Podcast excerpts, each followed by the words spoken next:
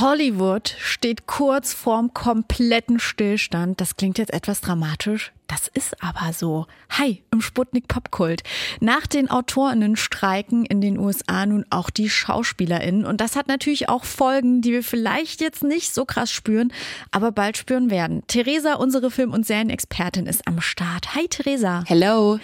Wenn man sich jetzt die berühmten Namen mancher Stars anguckt, die am Streik teilnehmen, da ist der erste Gedanke, okay, diese Millionäre, warum streiken die für mehr Geld? Aber darum geht's denen gar nicht, oder? Nee, also klar geht's auch ums Geld, um einen Mindestlohn vor allem, mhm. aber nicht für die ganz großen Hollywoods, die solidarisieren sich lediglich. Ah. Es geht um SchauspielerInnen, die nicht so im Rampenlicht stehen, um Klein- und NebendarstellerInnen, die teilweise in erfolgreichen Serien mitspielen, aber trotzdem nicht genug verdienen, um davon leben zu können. Krass. Seit es Streamingdienste gibt, hat sich in der Branche viel verändert. Die Streaming-Giganten, die verdienen halt Millionen, mhm. während die beteiligten SchauspielerInnen meist nur einen Bruchteil davon abbekommen.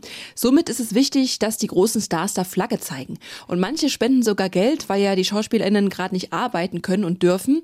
Dwayne The Rock Johnson hat einen siebenstelligen Betrag, die genaue Summe weiß man nicht, mhm. an einen Fonds gespendet, der streikende KünstlerInnen unterstützt, damit die ihre Miete zahlen können. Wow, geiler Typ, The Rock. Was fordert die Schauspielergewerkschaft denn noch außer bessere Bezahlung? Na, das Thema künstliche Intelligenz steht auch hier ganz weit ja. oben. Angeblich sollen Studios nämlich digitale Abbilder von DarstellerInnen im Hintergrund erstellen wollen, mhm. sie dann aber nur für einen halben Tag entlohnen und den Rest des Boah. Drehs dann die digitalen Versionen nehmen.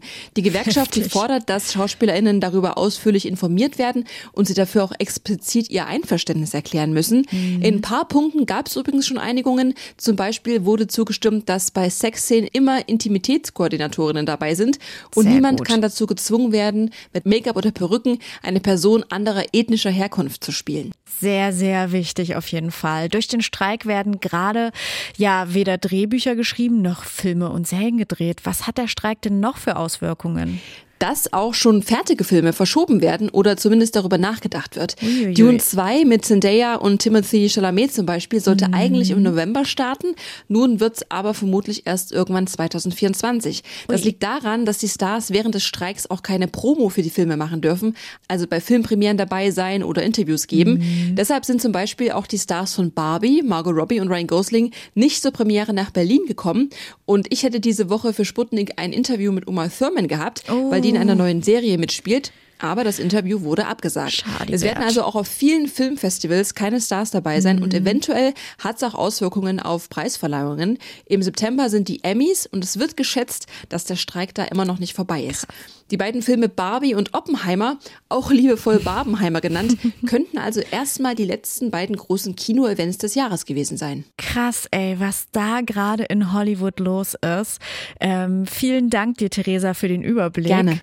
Also Geht am besten noch mal ins Kino, solange da aktuelle Filme starten. Wer weiß, wie lange sich der Streik der Schauspieler und Autorengewerkschaft noch hinzieht.